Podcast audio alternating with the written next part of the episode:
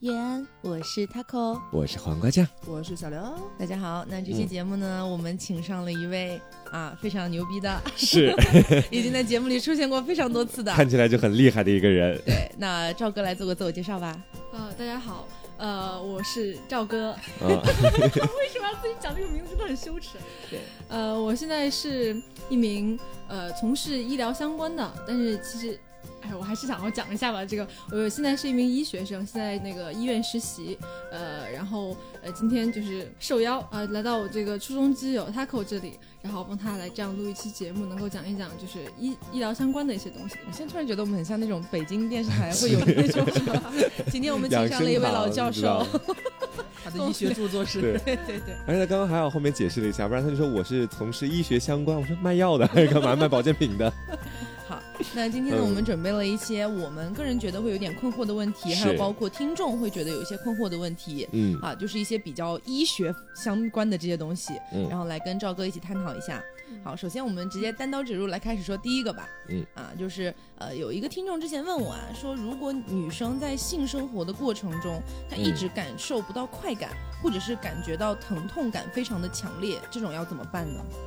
呃，我觉得这个就是你知道，现在大家这个年纪，对吧？大学生基本上都要面临这个问题了。嗯，是。你第一次啊，这个东西到底怎么进行？虽然呢，对吧？我还没有男朋友，但是这个问题我已经帮很多人解答过了。就经常就是因为学医嘛，就感觉呃放假什么时候回去遇到那种高中同学学别的专业的同学，大家就会都会有这方面啊那方面的这种问题。嗯，就经常特别你们是妇产科，是也也不全是妇产科啊，就是因为现在医院的每个科室基本上都会待一下。嗯，然后但是一般就这种方面的问题，大家想问，然后我们学的也很起劲，然后上这个课时大家都很开心，然后就会回家办一点这种哎生理小讲座，然后讲一讲这些东西。所以是真的把几十个人召集到你面前，然后没有没有，高中班会你来开，就是吃饭的时候这个话题莫名其妙的就开始往这个方向转，嗯，然后转着转着就开始那这样呢那那样呢，然后就只有回答这些问题，嗯，然后所以自己就也解答过一些这方面的问题，但是我觉得一个是主要，比如说你是第一次的话，没有性经验的话，其实呃很大程度上还是。技术上面的问题，嗯。嗯，就是前期润滑准备，我觉得这个女性的话，她的这个呃生殖系统其实对自己是有很强的一个保护的机制的，嗯，那么就作为你的这个性伴侣，在呃彼此还不熟练的时候，应该怎么样去前期储备这个知识，然后以及在进行过程中，就是能够呃营造这个氛围，然后前期做足，能够让这个女性自身能有一些这个润滑。呃，这样的效果的话，当然能够减轻这个，比如说这个这个过程中的痛苦，听到了吗？听我，我们每一期节目都在强调说前期要做足，润滑要做够。对，就是不相信，现在医生说了，相信了吧？但是。呃，还有一部分就是你，毕竟你说你前期做足了，人家就一定能够进到这个这个环境、这个感觉里面去，其实很难。你调动他的情绪的话，你毕竟第一次，你再怎么调动，还是会觉得很尴尬。在这种情况下，我觉得，呃，你可以就是双方在事先为这个。呃，就比如说你们这个东西现在是计划性的了，又不是对吧？脑子一热，衣服一脱啊，大家就上床了，不行，也不一定啊，黄瓜就会这样。我可是四十八小时寻找的真爱的案例。计划性的，对，嗯、尤其是第一次画，尤其对女孩子第一次画的，我觉得是计划性的，你可以提前做一些准备，比如说准备一些那种小玩具啊，或者准备一些呃润滑剂。嗯嗯，就润滑剂大概。反正我也没有买过，但是哎，对我们之前推荐过，就女生的话，我们会比较推荐用水溶性的。对对对，水溶性的，因为也有那种油性的嘛，那个很不推荐使用。然后就是这个可以前期做准备，就不用说有多么的感觉，呃，不好意思啊，或者害羞啊。我觉得对双方好的东西还是可以接受的。嗯，其实这个是针对第一次啊，可能两个人都没什么经验。嗯，那如果说其实两个人已经有了性经验了，然后在后后面的过程中，他其实润滑也做到了，还是痛，但还是痛，怎么办呢？我觉得。痛其实跟润滑还是有蛮大的关系，要么是因为润滑，对，倒一管进去，对，要么是因为润滑，要么是因为怎么说，也有可能这种大小啊，可能两个人尺寸特别合适，对的。而且呃，并不是就是有些人你们觉得初夜很痛啊，第一次很痛，但是不光是第一次，就是可能你在适应之前的前几次都会还会有那种撕裂的感觉，嗯。哦。然后这种是都是生理性的，包括其实你说是你说我润滑做过，但是其实对吧？这个这个男同学他可能这个这位男生他可能水平不太不太行，嗯 对吧？呃，让人觉得还是很难过的话，那我觉得是要反思一下自己。然后还有一种的话，就是比如说病理性的，那可能确实是性冷淡，嗯他可能很难，就是生理上的让他很难调动起这个兴趣，就很难呃调动起这个生殖系统对自身的这个保护的机制的话，我觉得这种情况，呃，如果一直持续下去的话，还是可以考虑就医的。哦，因为我之前我们去做体检的时候就有到妇科嘛，嗯然后妇科外面立了一个易拉宝那种东西，嗯然后上面写着说，呃，如果你性生活不和谐什么的，然后下面就罗列了好多好多种那种医疗手段，嗯但是我没有太记住都是什么医疗手段，所以现在真的是有办法去直接改变他的性冷淡这个状态吗？这个因为这方面我也不是特别了解，这不是一个临床特别常见的一个疾病，它不光包括这个妇产科方面，它跟心理上面也有很大的关系。嗯所以说，呃，还是具体案例具体分析。我觉得你如果觉得自己有这方面的问题的话，不妨去就医，可以看一下。嗯然后我们到底是哪方面的问题，根据不同人啊、不同的情况，也会有不同的治疗的方法。嗯，所以说白了就是，比如说你是一个女生，然后你感觉到每一次在性生活的过程当中，要么就是特别的疼痛，要么就是感受不到快感。嗯这种情况的话，那你如果说像我们刚才说的，所有的前戏、所有的准备工作全部都做好了，嗯然后你自己其实也有那种感觉，但是你就是感受不到快感。这种感觉就像我们刚才赵哥说的，你可以尝试去医院看一看、啊。现在说白了也是有这种技术可以帮忙的。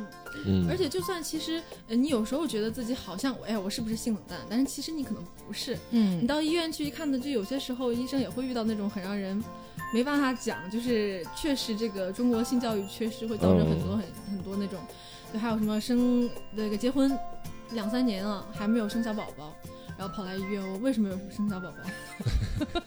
对吧？这个那那地方都找错了，对吧？地方找错，你真的假的就很累啊，那样的话很痛，那应该我。讲一些就比较听上去好一点，有点嗯大家可能会极端的例子产生不适的，没关系，嗯大家都喜欢产生不适。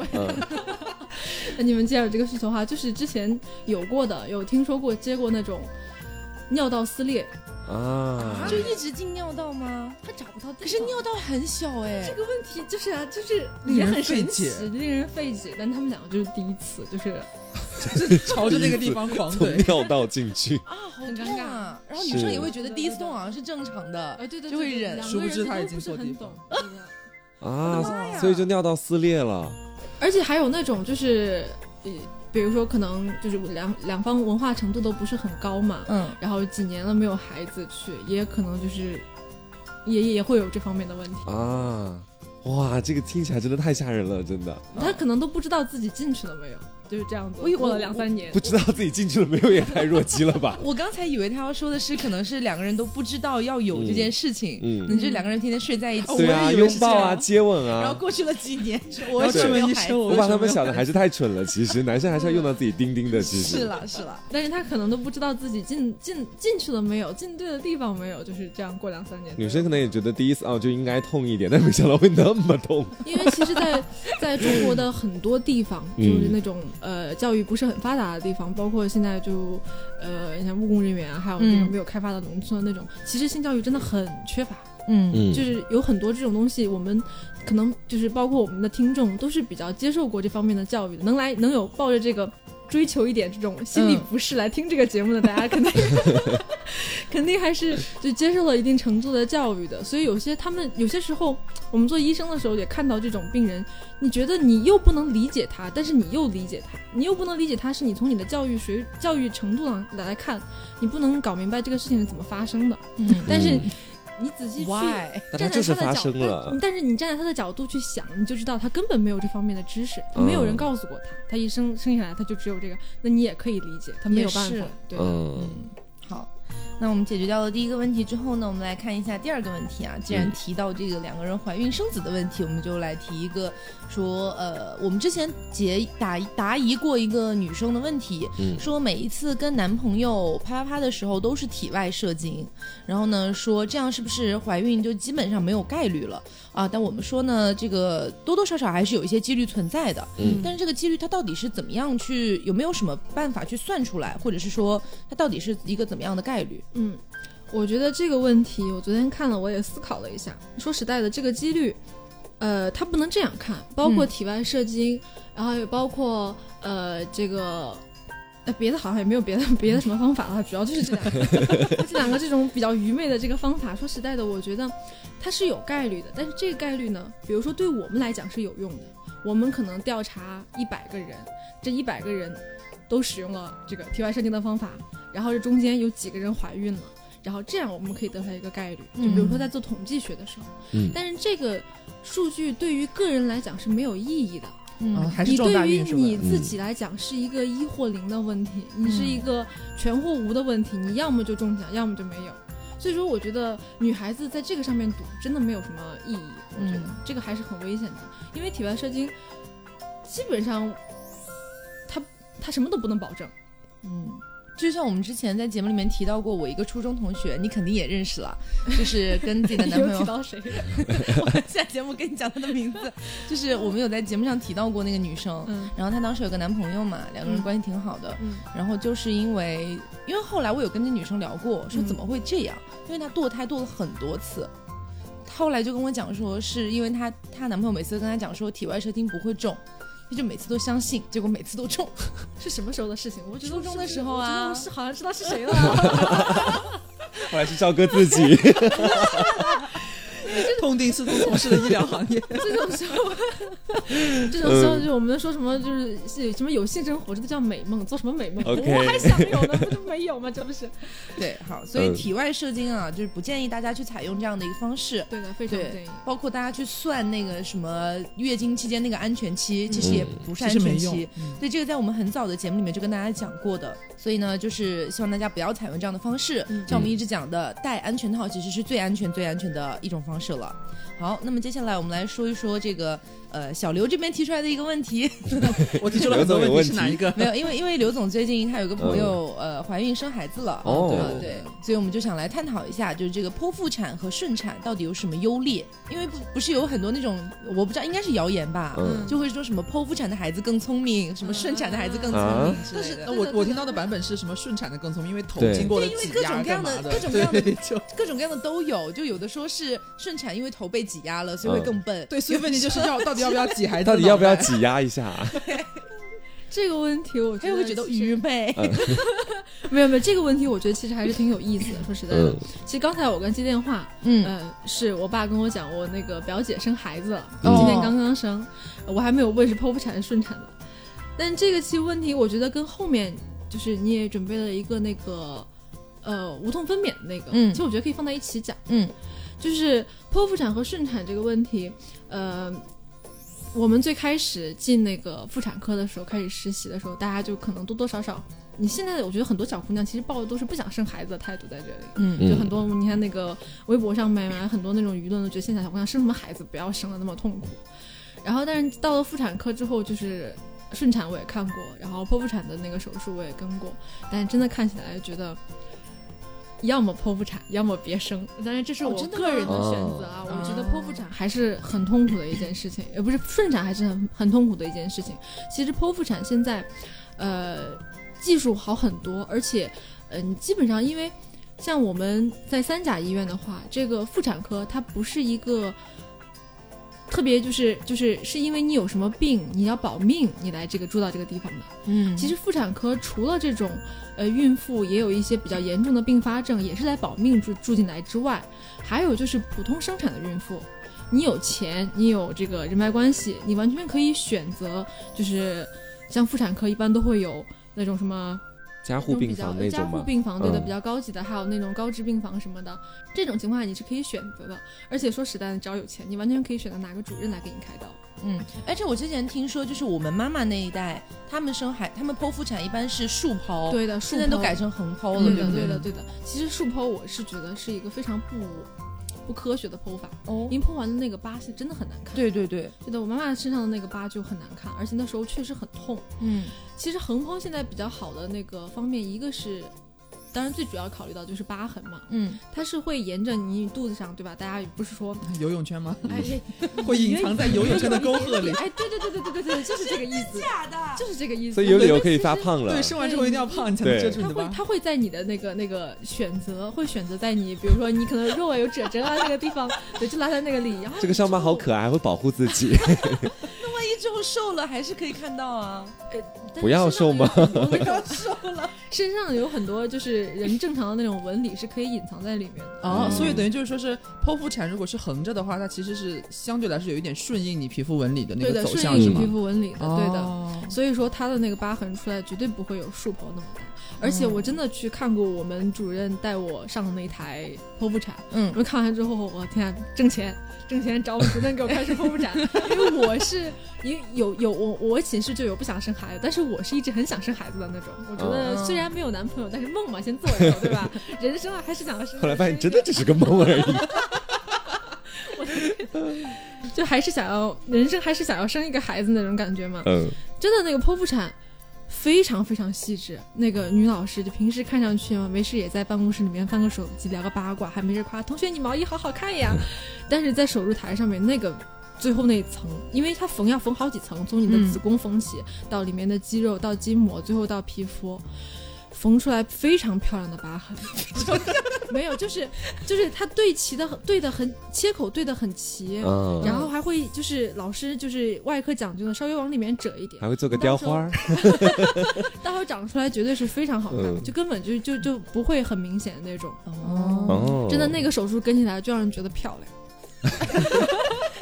不好意思，这是我们学医的变态，不好意思。哎，不是，不过不过我就是很好奇，学医的会不会经常有这种事情啊？比如说看到一个什么人体组织还，漂亮，漂亮。让我想到之前那个小 A 是吧？对我想一下他的骨架，我一定要骨架漂亮的人。哎，我们就是那种骨科老师就经常讲这样的话，就说这个哎这个你看这个筋骨漂亮，哎，所以所以说就是他剖腹产，剖腹产的话是没有什么弊端吗？意思是？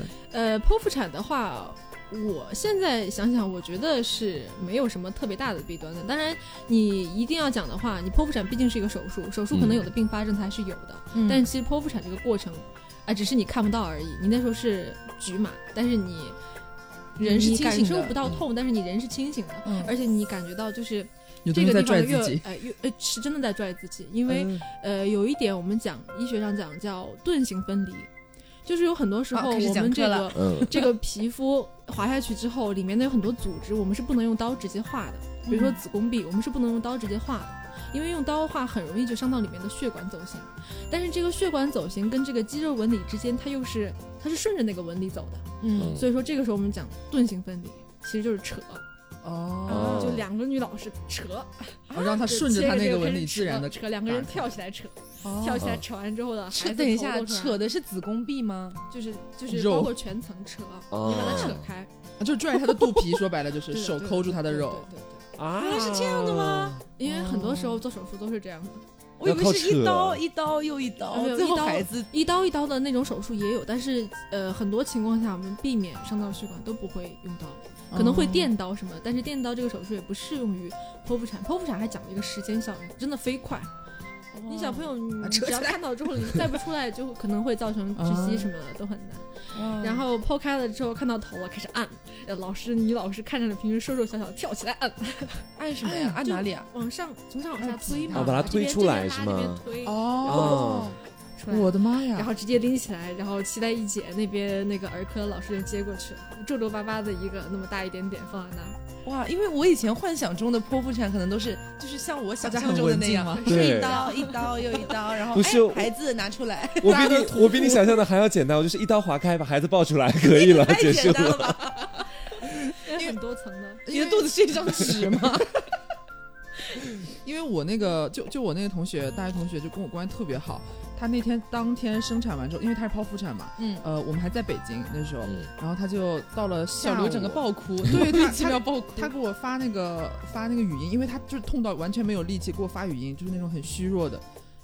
生出来了，然后呃多重多重，嗯然后我一听就很想哭，你知道吗？听起来真的非常之虚弱。你现在又要哭了吗倒？是没有了，就然后呃过了两天，他稍微好一点之后跟我讲说，就是痛到，因为他横剖，然后缝了之后他都没有办法，就是上厕所或者是打喷嚏、咳嗽，非常害怕，就是轻轻有一个像这样 这样一下，是因为说好像肚子会有可能会崩开或者干嘛的缝那一块儿，我觉得我的天呀，那这样的话就是所以说顺产当时的或者说呃呃产后之后的那种疼痛和这种疼痛是是真的完全不是一个量级吗？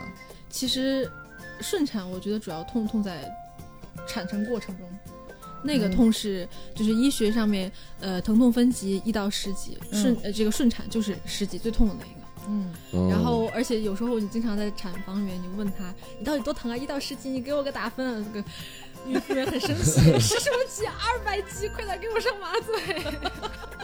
所以那种真的很痛。但是我之前还看听到有一些就是中年妇女跟我聊过，说生完孩子之后，我忘了是哪一种了，要么是剖腹产，要么是顺产，说生完之后肚子里会有积水，然后要医生给它压出来，对说压水的过程是最难受的。对，所以压水是哪一种才要压？呃，基本上是都要压的，就像那个 Oh 呃，因为当时那个老师一边做这个操作的时候，特意还跟我讲过，就是剖腹产的时候，他也要就是压一下那个子宫，按摩子宫，因为呃，你知道，就是生完孩子之后，不管是剖腹产还是顺产，就有一段时间，就产褥期的时候，我们会有一种叫恶露的东西，嗯，就好像听阴道过，嗯会持续就是分，就是持续留下来一些，就有点像血，有一些组织碎块那种东西，就是帮助你排清这个东西。就在那个产程过程中，呃，剖腹产的话呢，它会是会直接去按摩子宫，嗯就直接伸进去按摩一下，把里面有一些东西能排出去，它排出去。你是说直接伸进去按子宫？就是它剖不是剖腹呢，不是刚把孩子生出来吗？哦，然后它缝好之后，它会稍微按摩一下子宫。哦，然后如果是顺产的话，它会就是再压一压，包括你胎盘什么那些东西也要排干净，这样。哦，所以我听他们说顺产好像要在上面剪一刀还是干嘛的，是真的吗？哦，顺产这个好，我们差不多剖腹产讲了，可以讲到顺产。好，顺产是有一个东西叫侧切，嗯，哦，就是这个东西。就是但是好像不是每个人都需要呃侧切吧、不是每个人都需要的，这个根据你那时候胎位啊什么的也会有评估。然后顺产这个东西，侧切就是你大概对吧？女性的这个生外生殖器长成这个样子，就可能是斜四十五度来一剪刀。嗯，然后这个是拿剪刀剪，因为这个地方没有什么特别丰富的血管，没有办法撕了是吗？你想想，它也很疼。撕也很疼吧？它这个样剪好之后是为了能够缝整齐，但是这个我真的觉得也很恐怖，我自己是不能够接受的。哦，我一开始我听他们说，就剪这一刀，我我以为在我理解，我以为是因为它那个口太小，对或者说是是开的不够，就要就是扩大一下它的那对是这个原因口径。是这个原因。所以他直接顺产的话，会在侧切的时候会打麻醉药或者什么的吗？还是直接就上不打麻醉也太恐怖了吧？没有，呃，侧切的话可能会给一点局部麻醉，哦但是那个说实在的，说实在的，侧切的时候，你想现在想想觉得很痛嘛，嗯但那个时候其实痛到你已经顾不上了，哦，是那顺这本产的痛身本，身已经是你那时候十级了其实已嗯经、已经感觉不到它底下给你什么时候剪了一刀，但是恢复的时候确实很疼那个地方。嗯，啊，所以既然讲到痛感，我们来聊聊无痛分娩吧。现在没有痛感的分娩，因为我我所了解的无痛分娩嗯哈，好像我这边了解的只有两种，一种是水下嘛，嗯就是那种减减痛的，嗯还有一种就是给你直接打那个全身麻醉什么的嗯。，哎，其实水下这个我倒不是很了解，因为我觉得这个水下可能是专科的妇产科医院，他们可能会比较做这种。其实我觉得也挺高端的，但是不是很了解。我觉得这种三甲医院里面临床临床上如果有应用的话，主要还是那个硬膜外麻醉，嗯它是一个椎管麻醉，它到时候是一个呃提前置管的一个东西。嗯，让让我翻一翻我的笔记，就是已经做好笔记了。因为我我之前对这个很好奇，然后我有稍微了解过一些，嗯好像是说，呃，国内没有那么普及的原因，大部分都是因为国内没有那么多麻醉师。对的，对，然后说是那个东西是要麻醉师去按照他的什么东西配好他的那个剂量，每个人都是不一样的。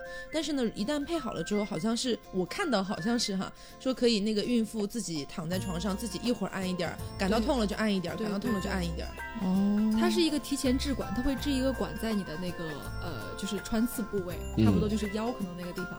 然后它这个管连的是一个麻醉药的一个泵，嗯哦然后这个泵外面有一个按钮，就是你觉得痛你就可以按一点，你觉得痛你就可以按一自。助的是吗？对的，是嗯自助的，对，是很 自助麻醉，对，很人性化。你觉得痛你按一点这样。然后这个无痛分娩，它其实对那个孕妇的要求也挺高的。我今天在查的时候，我也发到发现到，就是绝对不能做无痛分娩的，就是有比如说败血症、凝血功能障碍、颅内压增高和那个不能纠正的低血容量，就是他血压很低这种，确实情况比较危危急的话，我们不适用于做无痛分娩，绝对不能。还有一种是需要带上详细的病史。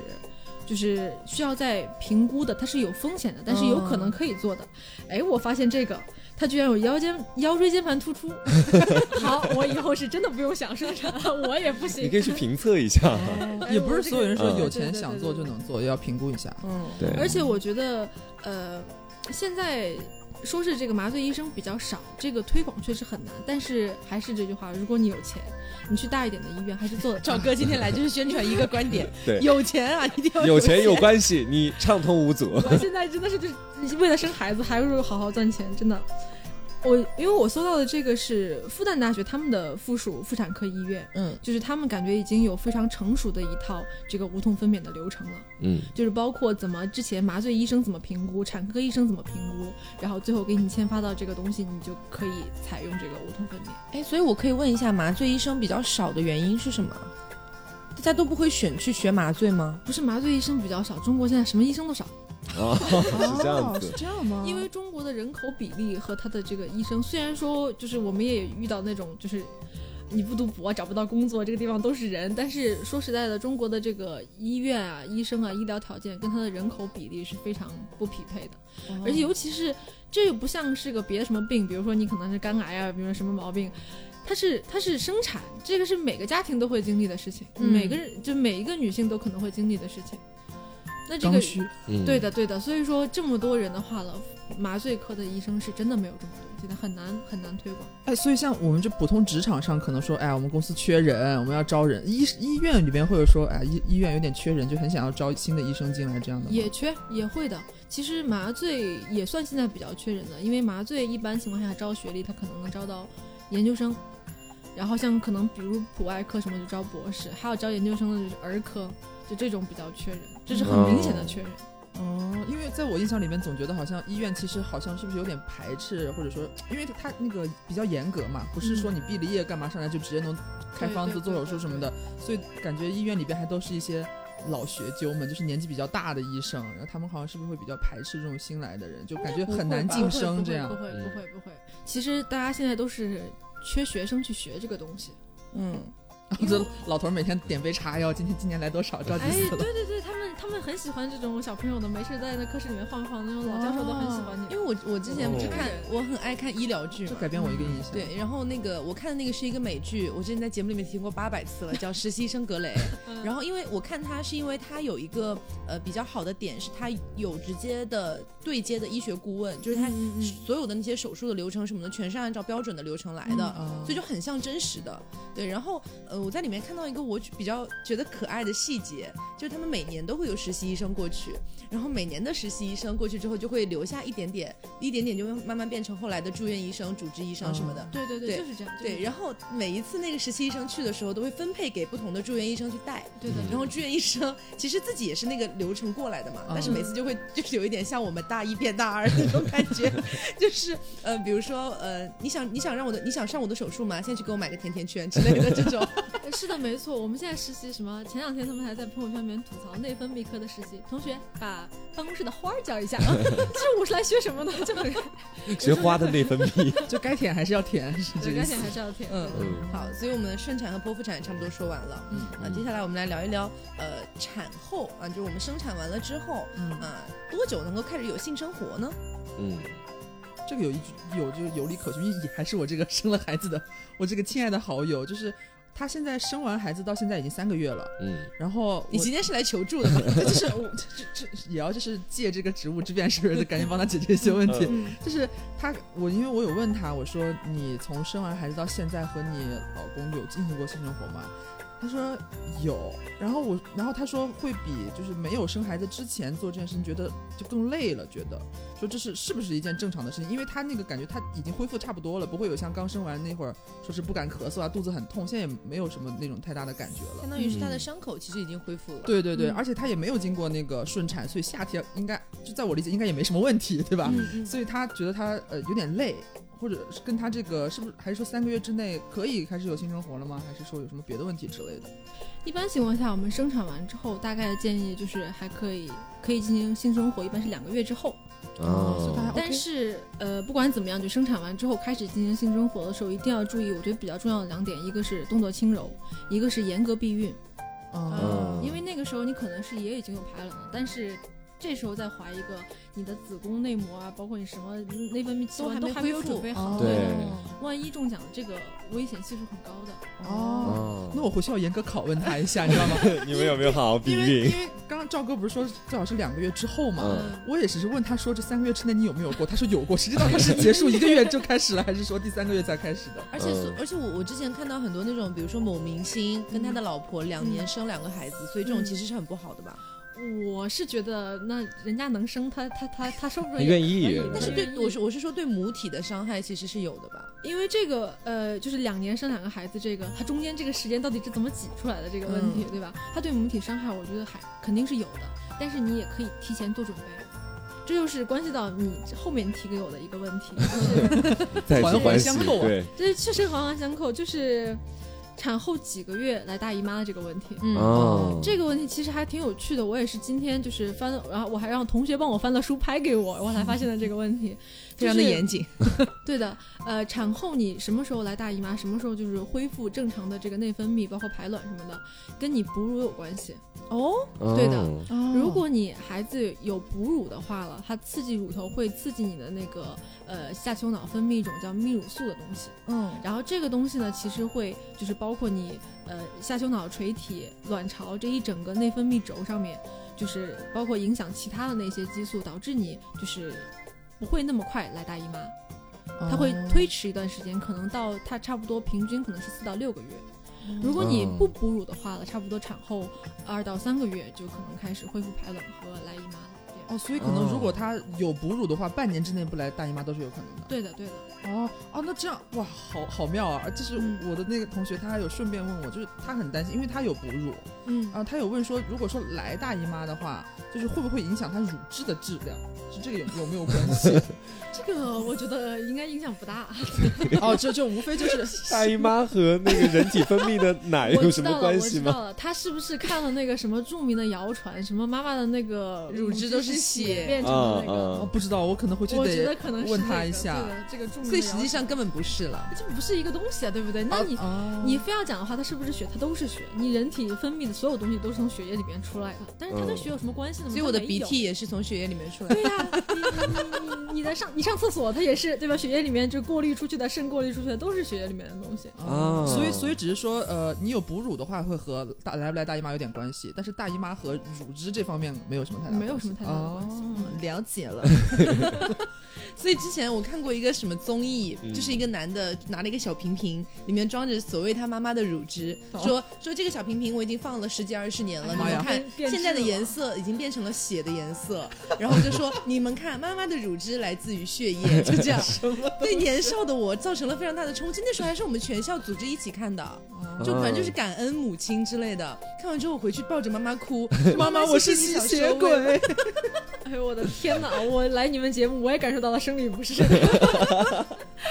好，那我们接下来聊下一个问题啊。呃，既然聊到大姨妈，我们来说一说，一般女生大姨妈不调可能会有一些什么原因呢？嗯。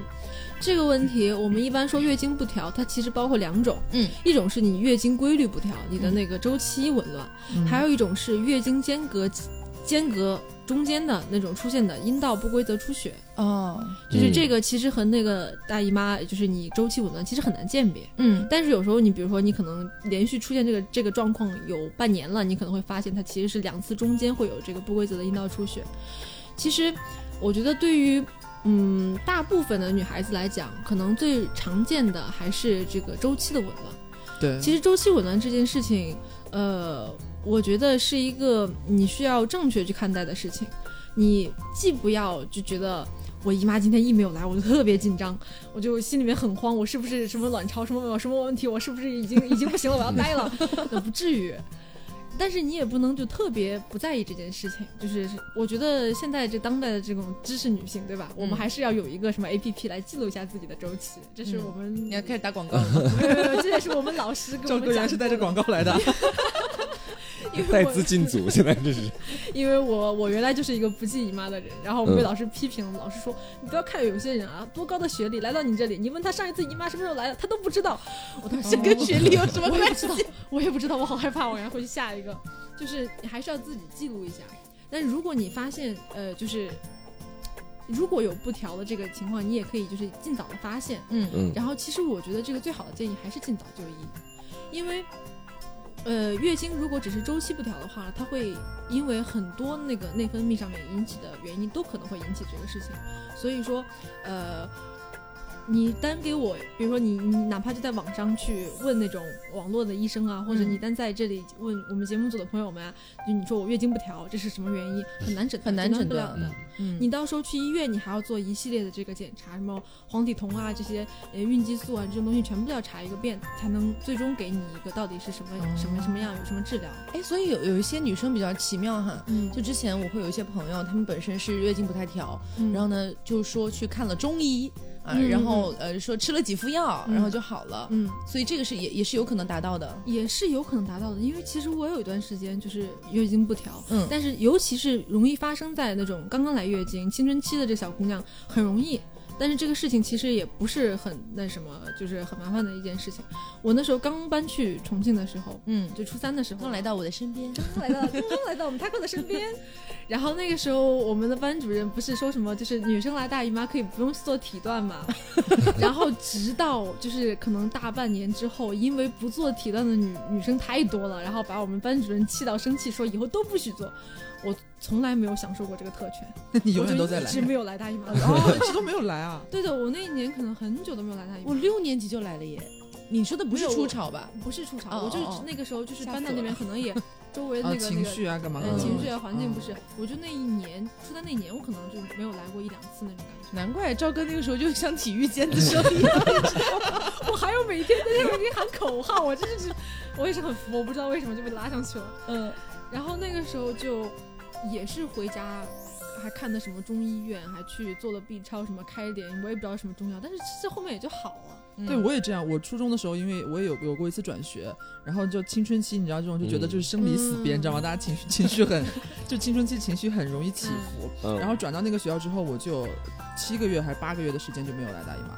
然后呃，因为我也有家里边有亲戚是在医院嘛，在儿科，然后就呃反正带我去，然后人家就查了一通，说是就是情绪上的问题导致我分泌好像有一些紊乱，也没有吃什么药，也没有开什么东西，就让我让让孩子开心点儿，让孩子开心点儿，回去慢慢慢慢才好的。所以有可能是因为中药有帮助，也有可能是因为自己调节过来。哎，对，他其实过去那段时间之后，呃，这个这个青春期的内分泌跟情绪变化很有关系的。嗯，嗯，而且其实现在小朋友还容易遇到的一个事情就是节食，哪里结？不是不是哪里节食，是节食不吃东西的那哦个节食。我以为是什么尿道结石，结石。就是小姑娘嘛，爱美，然后嗯减减肥不吃饭，那个时候是很容易影响姨妈的。哦，嗯，这不都是我初中干过的事儿吗？大家都是。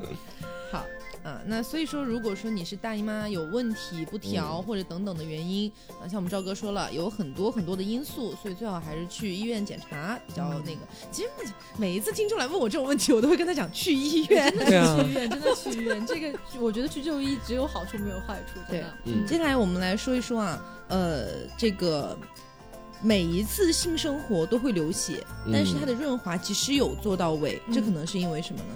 这个问题是一个比较严重的问题，嗯。就是我们呃妇产科最常见到的一个呃症状。我们从症状开始讲这个这个发散区讲这种疾病的话，最常见到的症状就是阴道出血。嗯。嗯。然后阴道出血里面最常最严重的一个类型就是接触出血，嗯，什么叫因为接触触出血就是性交出血，哦，就包括你比如说你去他们的词儿可真多呀。是 就是你去做那个宫颈检查的时候，呃，比如说伸进去会有那个棉棒，就是在你的宫颈上扫一下嘛，啊对对对但是在那个时候扫一下就会有血的，这叫接触出血。哦，那么严重啊？对的，这种情况就很提示一个宫颈的早期病变。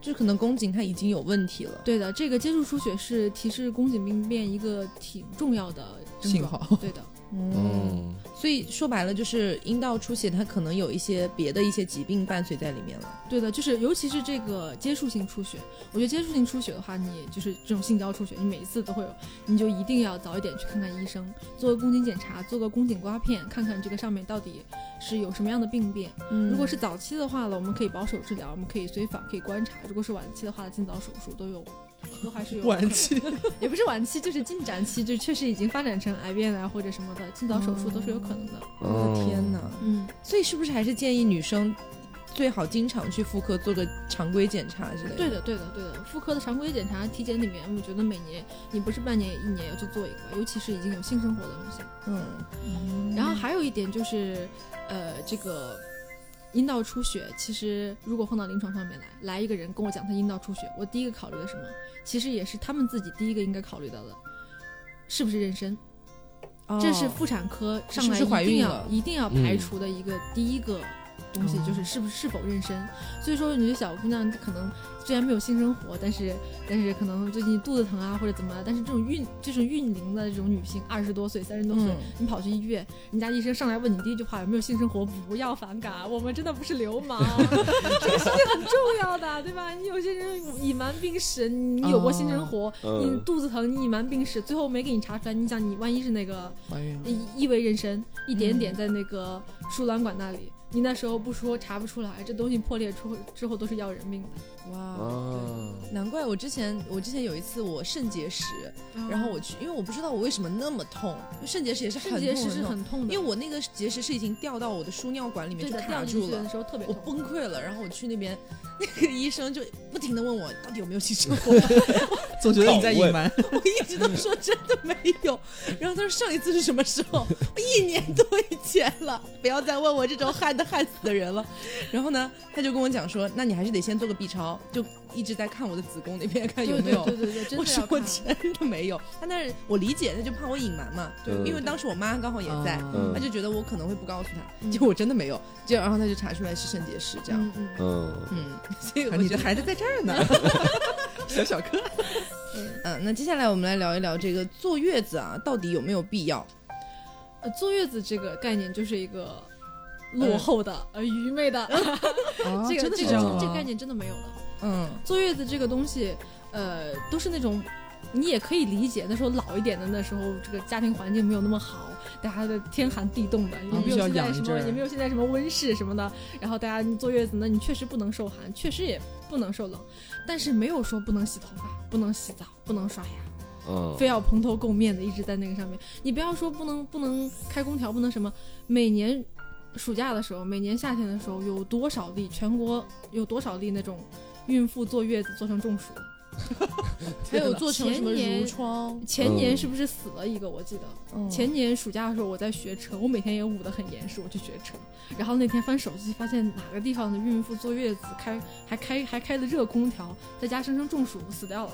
我的妈呀！我吓得我袖套也脱了，你也怕中暑是吗？可怕。学哥的赵哥，学哥的赵哥，学车的赵哥误以为自己当下在坐月子，赶紧把车想而且我之前还有一个以前的一个英语老师，嗯，然后他非常夸张，呃，他是连大来大姨妈的时候他都不洗头，所以你可以看到他连连油了七天的头。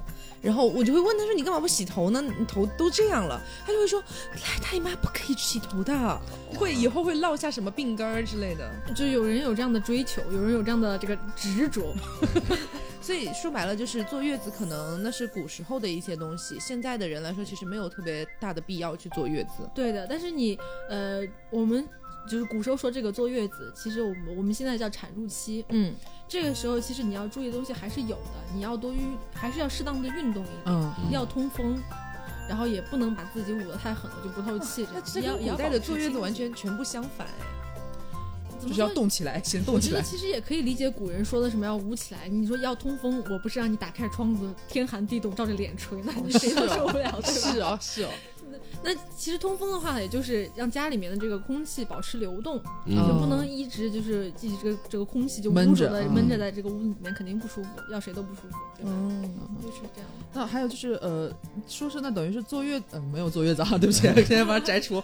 就是在她产后这段时间，吃、嗯吃上面其实也是没有限制的吗。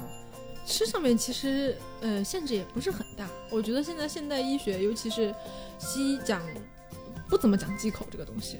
所以其实吃吃冰吃辣都无所谓。吃冰吃辣的，我觉得也可能看个人。嗯，那个外国人家也吃冰吃辣，人家一点事情都没有。但是你说实在的，你那个时候你刚刚开完刀，你回来吃点冰吃点辣，我觉得怎么也对没有必要对没有必要吃这个东西是就但是因为是呃，还是我这个 我这个可爱的生产生产来的同学，她因为是剖腹产嘛，但是好像说发物啊还是什么的，所以呃怀孕呃不是卸货回来之后是不能吃那些什么海鲜或者是发的东西，这个是有关系的吗？就是哦，我知道了，就是又是老人经常提的对对对对什么发的对，这个。对说他有大伤口，我也没懂，就是那个什么发呀，那个什么东西，经常那个在普外科的时候，这个人呃做完什么开完什么大手术了，也嗯会有那个家属来问，那这能吃吗？那那能吃吗？这能吃吗？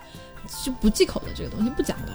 因为哦发物这个东西好像更多的是中医的一个概念。对对对，这个概念其实挺玄乎的，我觉得。对，中医就说什么是发，那它就是发的种。那那我们刨开说发吃不吃发物这些东西，假如他那我们都是保险主义嘛，说嗯我宁愿说我不吃，但我不要撞这个概率，那我就先不吃，这个我可以理解。可以的。但是，比方说鸡鸭鱼肉这些，我觉得就无所谓了吧，因为在我的概念，她孕妇她刚卸货，应该是需要，应该是需要赶紧补一补的这种感觉。嗯 但是我这个悲惨的，我也不能说她悲惨，就是可能家里边还是老人的那个思维啊，对稍微有一点有一点落后，或者是觉得她还是要忌这个口忌那个口。给我拍的照片，知道吗？一个孕妇刚卸了货，然后每天在家喝稀饭，啊，我说你干嘛要喝稀饭？你不能吃肉，你给我吃肉，然后让我很费解。他们老年人，我们家那边生了孩子之后，老年人会喜欢炖鱼汤或者是鸡汤这个样子，会补一些，不至于到稀饭的地步。熬那种小米粥，然后吃馒头，然后最多炖个什么骨头汤，就这样了。就是跟我想象中的就是要进补的那种感觉完全不一样，让我觉得清汤寡水，这样其实没必要的。哎，我觉得其实有个那个骨头汤，你这样子一讲，哎，我觉得啊平衡一点是吧啊你刚才说什么炖稀饭、小米粥，我就这样考虑一下婆媳关系可能不太行。你这个都还算好了。对，其实可以的。我我妈妈，我妈妈刚生完我的时候嘛，因为那时候还二十多年前了，嗯然后那个时候家里家家里其实那个时候是有钱的，但是是因为老一辈他们的感觉说什么东西更好，哦什么东西更贵。我之前跟他们聊过，就是我外公外婆觉得猪油是比较贵的，觉得糖是比较贵的，然后就每天给我妈猪油拌糖啊。哇，这是怎样的一一种食材？我很难想象那个口感。是啊，很奇怪我。妈现在提起来都要都要杀人的那种，但真的很生气，就是很愚昧的一些事情，你没有办法。嗯其实家里是有钱的，家里也买得起肉，但他们觉得猪油跟糖更贵，嗯，所以他们觉得贵的东西更好。哦他们的理论是这样你一。说这个，我还想起来，因为老人他们可能还有一种观念，说在你因为你卸了货之后，可能要哺乳期了嘛，马上准备喂孩子，他们会考虑说吃什么东西下奶，猪蹄所以这个东西常见，猪蹄下奶。对，所以所以吃什么东西下奶这个东西是真的吗？真的有这种理论吗？我觉得这个也不是特别现实，因为说实在的，而且有很多时候那种他为了补而补，会把这个孕妇补的有点补过了的。嗯，你这种蛋白质摄入过多，你很容易你说是下奶，但是你很容易造成它确实是胀奶，就是这个地方它呃分泌出来的东西，你分泌的乳汁蛋白质含量太多，它会堵的。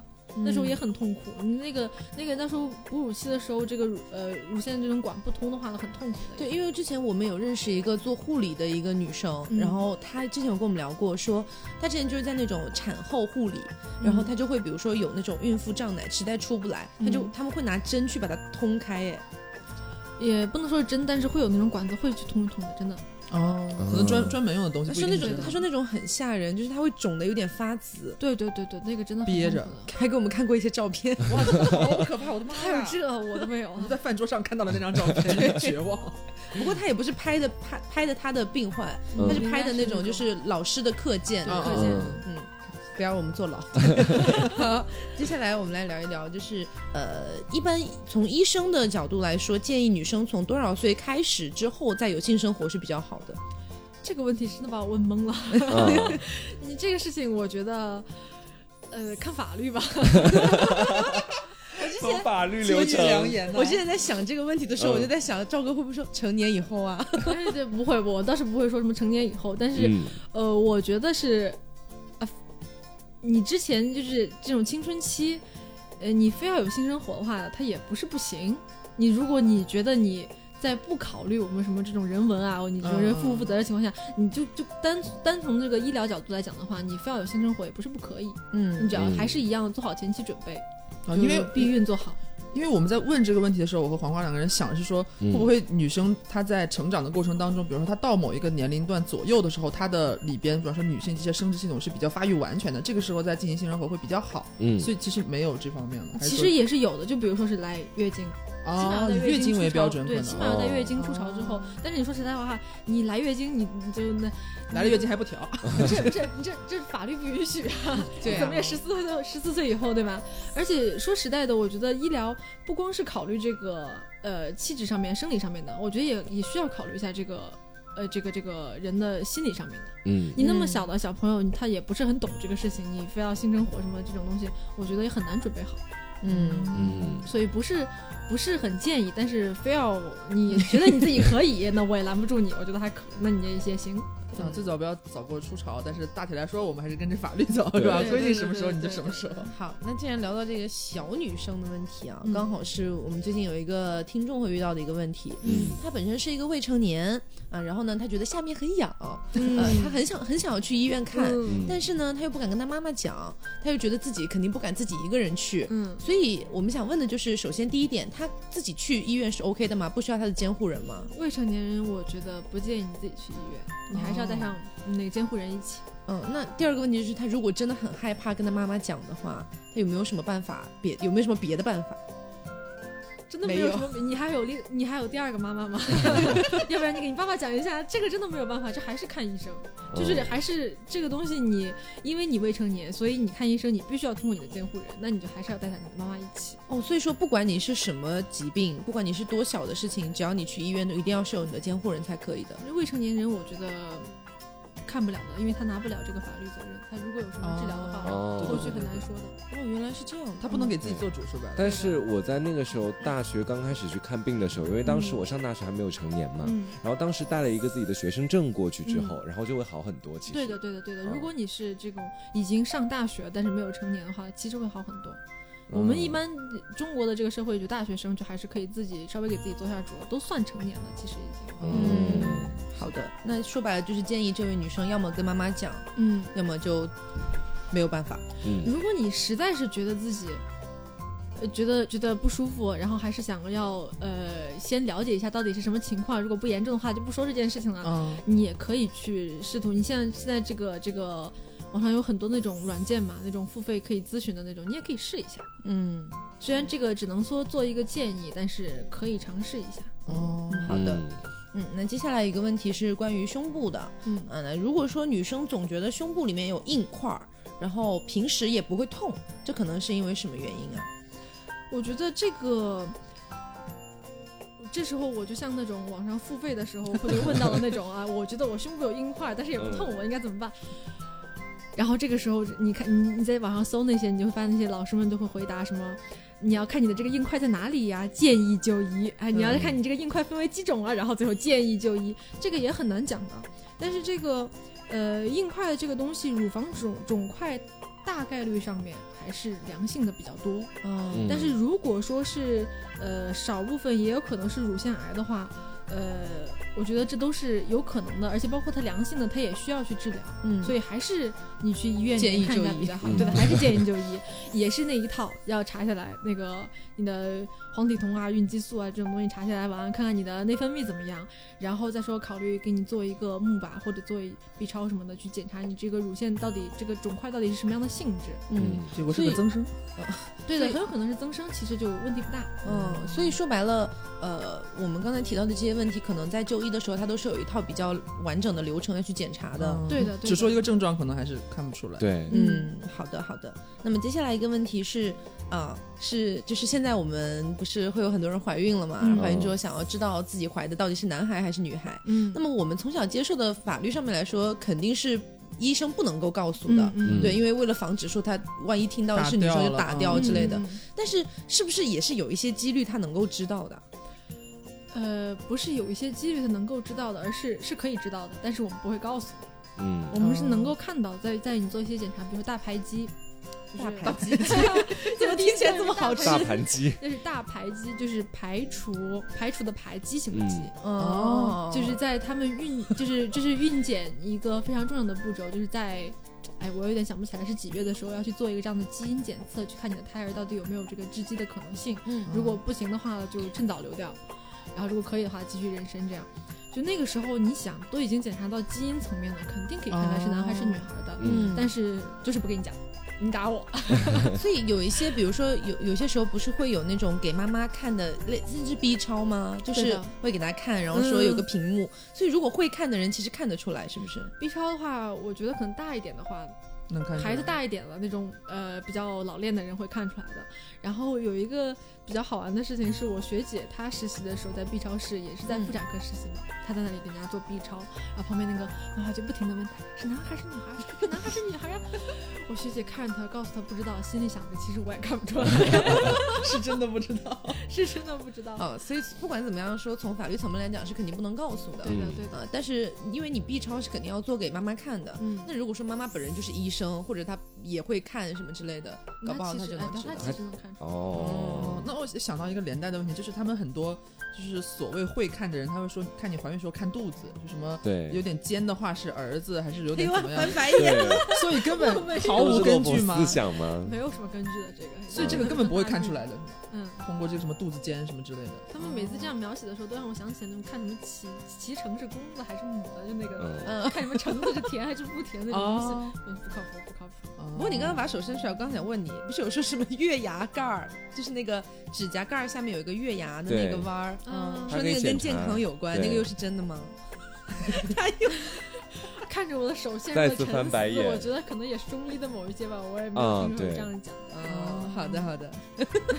接下来一个问题，呃，我们我想要聊一聊人流这件事情。嗯既然刚刚提到了，就是说，嗯，比如说有一些畸形了是畸形了，那就流掉。对但是我们所理解的流掉，一般来说，呃，大家所知道的可能就是刮宫。嗯，那么，呃，除了这个，我听说还有什么药流药流和刮宫其实是 一个东西要结合在一起。哦。哦，所以假设说啊，假设说我现在怀孕了，嗯，然后我想要去把这个孩子流掉，我要嗯经过一个什么样的流程啊？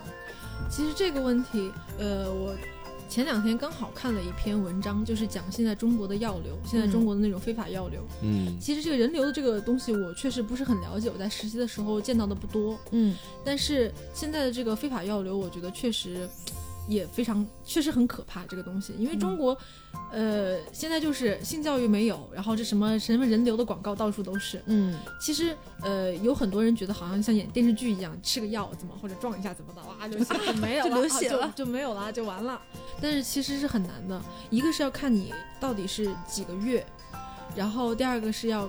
呃，包括结合你自身的状况，确定你适不适合流产。有些人是怀了孕之后不适合流产的，啊，对的，他他流的话可能会危及生命对类的。他流的话有可能危及生命，哦就也有或者比如说他他他凝血功能有障碍，你直接拿拿药流给他流，到时候 DIC 这个东西就很可怕了。止不住。所以如果说是刮宫的话，它肯定也会刮到子宫内壁。对的，那么是不是我们可以理解为，如果刮的太多了，就比如说次数太多的话，那真的有是是可能影响到她的一个日后的生之后。的怀孕，对的，会影响。哦，就是因为这个原因。嗯，哦，而且现在我看到的那篇文章讲，就是这种非法药流都是那种微商嘛，嗯他就没事看一看你孕周多少，一个月那你吃两片，呃，那你三个月那你吃六片儿，他就是这样给你。现但在微商真的做人流了吗？大家真的微商现在真的可以，那篇文章我看，我就我确实也觉得很可怕。那种微商就一边卖土蜂蜜，他一边知道你要流，我的妈呀！还有人是这样的相信吗成倍？的去，他们有很大的市场，他们一年能靠这个挣几百万。哦，因为还是中国，你觉得就是我们是就是受过比较好的教育的这种，但是没有受过教这方面教育的人实在是太多了。嗯，是。那还有最后一个问题啊，嗯是呃我们的那位大仙儿大哥哥嗯提出的，说他姐姐之前在医院呢，嗯呃跟医生提出说自己想要生双胞胎，嗯然后还做到了，嗯，所以现在是有这样的技术可以操控的吗？就是试管呀。啊，其所以实嗯试管试管试管是可以直接就说我要双胞胎就可以吗？那我要指定他他当时？是他是当时是想要双胞胎是。嗯，他是他是做的试管还是好像是试管，然后再放回自己体内。那这个问题我还真的不是很清楚，我觉得应该是不行的，不能说谁想生双胞胎就可以。对呀、因为我这听起来也太肆意妄为了吧？对，但是可能现在的标准会放宽一点，因为你想现在国家这么鼓哦鼓励生二胎，嗯嗯，对吧？那你有些人想这个这个这个一劳永逸生个双胞胎，我觉得可能以后的标准会越来越宽一些。嗯，那我以后就去医院说我要生个龙凤胎，生个龙凤胎这事儿我不知道难度大不大。因为跟双胞胎的那个感觉又不一样了嘛。对，跟双胞胎感觉有牵扯到性别。嗯嗯，好的，那今天我们跟赵哥聊了非常多的问题啊，赵哥我觉得回答的也是挺好的，有一种给我在上课的感觉。而且课讲的很有意思。对，那如果大家喜欢赵哥来我们节目做客的话呢，希望大家可以在评论里面告诉赵哥，这样赵哥呢以后就会被迫的被我拉到杭州来录节目。好的，啊、那我们这期节目差不多就是这样喽。如果你喜欢的话，请不要忘记在评论里面告诉我们。嗯嗯、还有不要忘了关注我们的微信公众号。我们的微信公众号呢，呃，比较复杂啊，但是也没有那么复杂。你可以选择先去关注一下我们的微博，我们的微博叫十色性一个小横杠两性清流。你直接在微博里面搜索十色性，点击用户也是可以看到的。看到之后呢，微博不是有置顶吗？对吧？我充了钱，有了会员，有了置顶 啊。那置顶呢，里面有一个二维码，那个二维码就是我们公众号的二维码了。对，目前是稍微麻烦一点啊，之后会改的，啊、我都知道。对，所以关注一下啊，之后我们也会发送一些很多别的一些内容在我们的公众号里面，包括我跟黄瓜酱可能之后会录制一些小小的一些特别节目，嗯啊，包括我们的一些节目的花絮等等的都会放在公众号上面去，所以不要忘了关注公众号哦。好，我说完了，噼里啪啦那么多，接下来我们做个 ending 吧。嗯，嗯，我是 taco，我是黄瓜酱，我是小刘。我是赵哥，为什么我这么羞耻？好，别着急，嗯慢慢来，拜拜。拜拜